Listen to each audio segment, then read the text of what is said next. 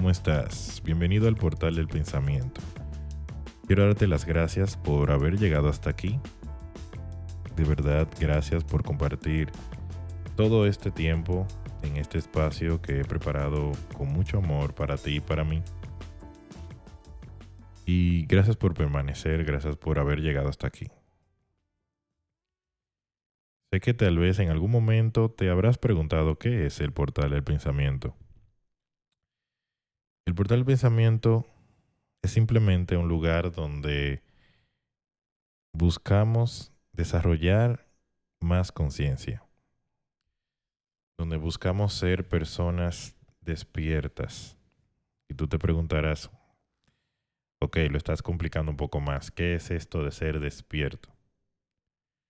Bueno, la verdad es que siempre no siempre, pero la mayor parte de tu vida, de nuestra vida, estamos durmiendo. Y simplemente creemos que estamos despiertos porque tenemos los ojos abiertos, porque vamos al trabajo, porque comemos, porque compartimos con nuestros amigos y no nos damos cuenta de lo dormido que estamos. Estamos dormidos porque no observamos, no apreciamos, no disfrutamos nuestra vida de manera plena, sino que gracias a todo lo que vivimos, la vida nos pasa por arriba y no podemos disfrutarla de manera íntegra.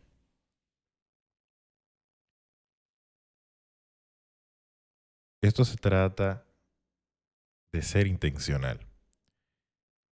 Simplemente eso, ser intencional. Y tú dirás, pero yo soy intencional porque yo hago lo que quiero hacer, cumplo lo que me propongo, me planteo metas y las logro. Pero yo podría preguntarte, ¿en realidad crees que eres completamente intencional? ¿En serio crees que eres realmente intencional? Yo podría apostar que no, porque yo pensaba que lo era y me di cuenta de que realmente no lo era. Existe una teoría, no recuerdo exactamente quién la habrá creado o emitido, pero sé que la teoría habla de que los niños son como esponjas y como esponjas absorben todo aquello que les entrega el ambiente, todo aquello que les entregan sus familiares, sus amistades, las personas con las que comparten y las situaciones que les suceden. Ellos van absorbiendo todo esto, tanto malo como bueno, y lo van guardando y lo van recopilando hasta los ocho años de edad. Luego de los ocho años, entonces entra lo que es la preadolescencia, entre los nueve y los doce años, donde el niño va tomando todo eso que aprendió, todo eso que pudo recopilar en su niñez y le va dando forma para entonces en la adolescencia comenzar a definir lo que es su temperamento y su personalidad. Pero hay un problemita, porque se supone entonces, deberíamos entonces saber o estar en pleno uso de nuestra personalidad y de nuestro temperamento y de nuestra y de nuestro carácter. Pero dentro de esa adolescencia, entre los 12 hasta los 15, 16 años, nos encontramos con situaciones que nos hacen chocar de frente nos encontramos con vicisitudes, con problemas familiares, problemas en la escuela, problemas en el trabajo para los que trabajamos desde muy jóvenes. Y todo eso va tergiversando todo aquello que se suponía ya habíamos formado, que se suponía ya habíamos determinado que era nuestro yo.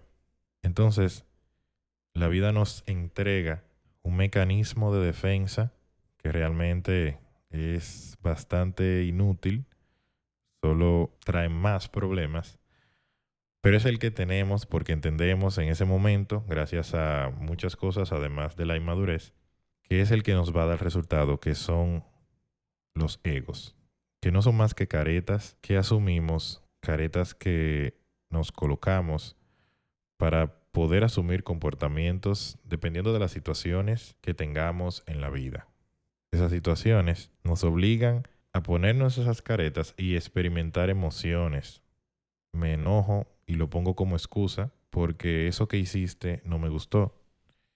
Y para poder expresarte que eso que hiciste no me gustó, en vez de usar mis palabras, en vez de decírtelo de manera ecuánime y calmada, lo que hago es que me pongo una careta y me enojo para que tú entiendas que estoy enojado porque eso no me gustó. O simplemente me pongo triste por una cosa que me pasó para que los demás sientan pena, para que los demás entiendan que yo soy un desdichado y que estas cosas me están pasando porque la vida es cruel y que yo soy una víctima más de los procesos naturales que vivimos a diario. Entonces, todas estas caretas nosotros las tenemos, dependiendo de, ¿verdad? de cómo seamos, para poder usarlas de excusa y ocultar nuestro verdadero yo. Ese yo que pasamos tanta lucha y tanto trabajo formando en nuestra adolescencia. Luego de, lo que, luego de que lo tenemos formado, oye, qué, qué gracioso suena esto. Luego de que lo tenemos por fin formado, que ahora somos jóvenes, adoptamos este método que nos brinda la vida, ya sea por costumbre o por que lo aprendimos de alguien más, y nos ponemos caretas llamadas egos, simplemente para, ocultar, para ocultar lo que realmente somos. Entonces aquí es donde entra el portal del pensamiento, porque estos egos son los que nos hacen dormir. Estos egos son los que no nos permiten estar despiertos, porque nosotros entendemos que tenemos la solución y que debo ser emocional cuando debo ser mejor intencional. Yo sé que tú estás pensando muchas cosas ahora, pero quisiera que, que centraras tu mente, que intentaras enfocarte en esas ocasiones que yo sé que te han pasado, cuando te enojaste sin razón y luego de un tiempo te sentaste y dijiste, wow, pero ¿por qué yo me enojé? Eso no fue tan grave. No estoy diciendo que ahora eh, vivamos en un mundo sin emociones, sino que yo sé que tú sabes de muchas ocasiones donde sin querer, no intencionalmente, has asumido emociones simplemente para poder protegerte, entre comillas, de una situación per se y poder utilizar esas emociones como excusa. Yo sé que te ha pasado porque a mí me ha pasado muchas veces y me pasa todavía aún sigo peleando con ellos, no es algo sencillo realmente, pero todas estas cosas son las que nos, no nos permiten despertar. Creemos estar despiertos, pero realmente estamos durmiendo. Y actuamos inconscientemente, no intencionalmente, y por eso no estamos siendo conscientes. Existen muchos métodos para poder practicar, para poder ejercitar todo esto, pero uno que está entre mis favoritos y creo que te has dado cuenta que lo menciono casi en todos los episodios, es la meditación. Lamentablemente mucha gente cree que la meditación es algo místico, algo que mi mente se quede en blanco y esto no es nada de esto. La meditación es una manera de tu poder encontrarte contigo y ese yo que se supone perdimos en nuestra adolescencia, en el paso de adolescente a joven, poder recuperarlo de manera satisfactoria. La meditación nos ayudará a poder centrarnos en nuestros pensamientos y poder entender que muchos de ellos no son nuestros, sino que son generados por un ente llamado mente que no nos pertenece, pero está ahí compartiendo un cerebro, compartiendo un cuerpo con nosotros, compartiendo una vida. Y la mente sería como esa vecina que se para en su balcón a ver todo lo que pasa para criticarlo, para juzgarlo, para sentirse mal por ello y para asumir emociones y para que tú también asumas emociones con respecto a eso. Puedes ver la mente de esa manera. Y la mente te va a estar trayendo, esa vecina te va a estar trayendo situaciones ella ha visto, que tú has hecho, que tus amigos han hecho, que los vecinos, los demás vecinos han hecho. Y ella se siente en tu casa a tomar café, a contarte todo eso que ella vio, para juzgarte, para que te sientas mal. Pero la mente en este caso no tiene intención. Simplemente su trabajo, su naturaleza es presentarte pensamientos. La naturaleza y único trabajo de la mente es recordar y hacer que los pensamientos fluyan de un lado a otro, dentro de tu cabeza. Cuando digo cabeza no me refiero, ¿verdad? O cerebro, no me refiero necesariamente al órgano, sino a la parte metafórica de tu pensamiento. Esos pensamientos necesariamente no son tuyos, por ende no debes juzgarte por ellos. Tal vez son pensamientos que entenderás que no son adecuados para alguien de tu edad. Tal vez son pensamientos que entenderás que por tu religión no debes tenerlos. Pero yo vengo a decirte que no tienes nada de qué avergonzarte, no tienes nada por qué juzgarte, ni sentirte mal, porque esos pensamientos necesariamente no son tuyos. O yo diría que no son tuyos de ninguna manera. Y ahí es donde entra la meditación, porque el objetivo no es detener estos pensamientos, sino aceptarlos. No es ni siquiera abrazarlos, sino aceptarlos. Aceptar lo que están ahí, verlos y dejarlos fluir. Porque si te fijas, tus pensamientos no, no duran más de tres segundos. Tú piensas algo y a los dos segundos está pensando otra cosa. Entonces simplemente déjalo pasar. No lo detengas. No lo persigas. Simplemente deja que, que la mente haga su trabajo. ¿Cómo logramos esto? Como siempre he dicho, no soy un gurú, no soy un monje, pero intentaré darte los mismos pasos que te he dado antes, pero de una manera más explicativa y más sencilla, entrando ya en materia. La meditación, hay muchas derivaciones de ella. La puedes hacer de muchas maneras diferentes y cada institución, cada credo, cada religión, cada persona tiene una forma especial para hacerlo. Y déjame decirte que aunque no lo creas, lo haces de vez en cuando, tal vez no cotidianamente, tal vez no tan frecuente como deberías, pero lo haces. Y te darás cuenta cuando, cuando escuches la explicación. La meditación consta de tres principios que aplica para cualquier método que pretendas utilizar. El primero es el silencio. Si nos callamos, literalmente, si hacemos silencio, nos estaremos dando espacio para escuchar. Escuchar lo que está a tu alrededor, escuchar tu respiración, escuchar el ruido de fondo, escuchar el ambiente, el aire, los niños jugar, la noche, los grillos, apreciar la naturaleza, apreciar la creación perfecta, apreciar el aire, el aire acondicionado y poder dar gracias por todo esto. ¿Cuántas veces no nos hemos callado para poder escuchar a un amigo hablar? Porque él quiere contarte algo. Y si tú hablas, entonces no lo escucharás. Entonces eso es que se trata. A silencio para que puedas escuchar para que escuches atentamente.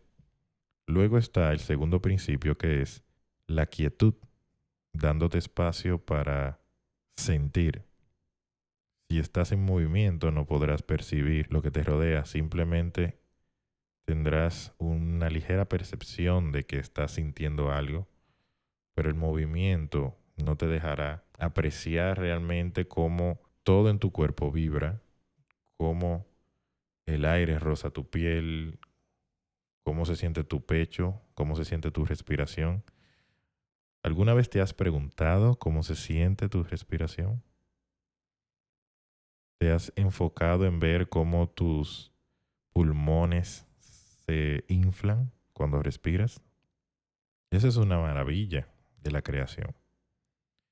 Y eso es algo que nos estamos perdiendo simplemente por estar en constante movimiento.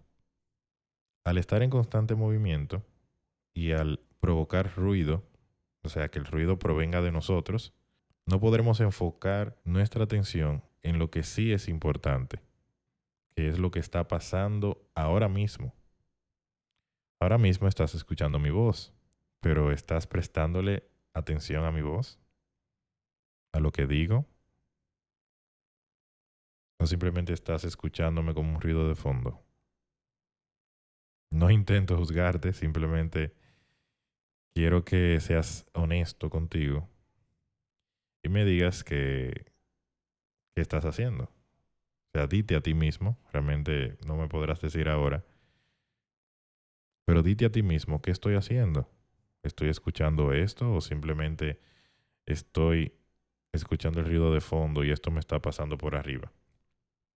El tercer principio es amplitud. Simplemente date espacio. Apártate. Toma un espacio, un lugar propicio. No tiene que ser el lugar más, silencioso. El silencio lo tienes que hacer tú. No, tienes que, no tiene que ser el lugar más tranquilo. Tranquilo debes estar tú. Pero date espacio para poder escuchar lo que está a tu alrededor. Date espacio para poder sentir lo que está a tu alrededor, porque esa es la vida. Esa es tu vida y te la estás perdiendo. A lo mejor tu hermano o tu madre siempre te ha dicho algo y por estar ensimismado en tus cosas, no te diste espacio para escuchar qué te quería decir esa persona. Y a lo mejor era algo que iba a transformar tu vida, pero estabas muy ocupado pensando en otras cosas y no te pudiste detener dos minutos para poder escuchar a esa persona. A lo mejor alguien te dio un abrazo y andabas rápido, tenías que llegar a un lugar, ibas a llegar tarde y simplemente pusiste sus brazos alrededor de su cuerpo y ya te fuiste.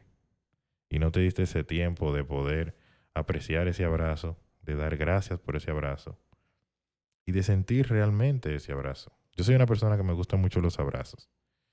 Y me gusta el ejemplo del abrazo porque yo soy de lo que cree en, en las energías y que las energías se pueden transmitir.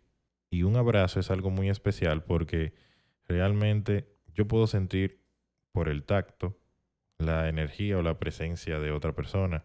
Incluso me pasó algo con mi pareja que ella venía detrás de mí y yo pude sentirla ella que venía detrás de mí. Y yo me volteo y ella me dice, ¿cómo tú sabías que yo venía detrás de ti? Y yo no sé, yo te sentí. Yo no sabía que eras tú, pero yo sentí algo, sentí una presencia detrás de mí.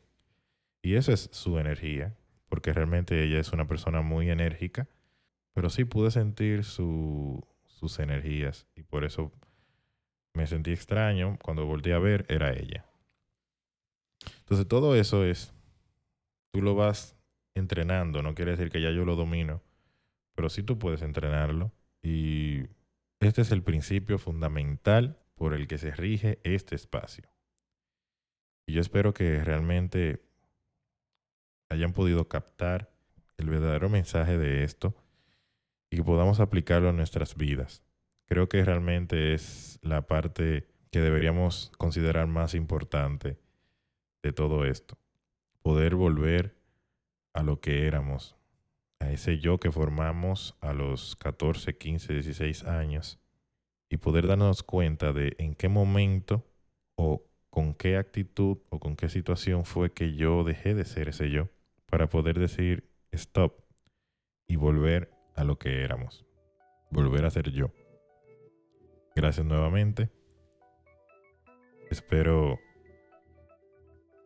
imagino, esto no fue súper divertido, pero quise hacer este episodio para poder explicar de dónde nació todo esto y, y cuál es el eje central que mueve este programa, este podcast, este espacio, como lo quieran llamar. Así que gracias nuevamente por darle a play.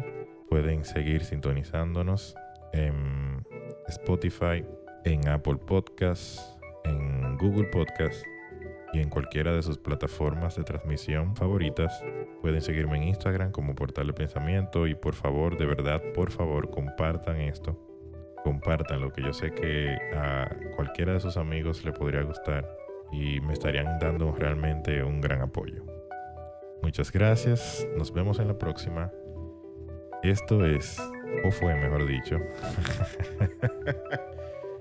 esto fue el portal del pensamiento.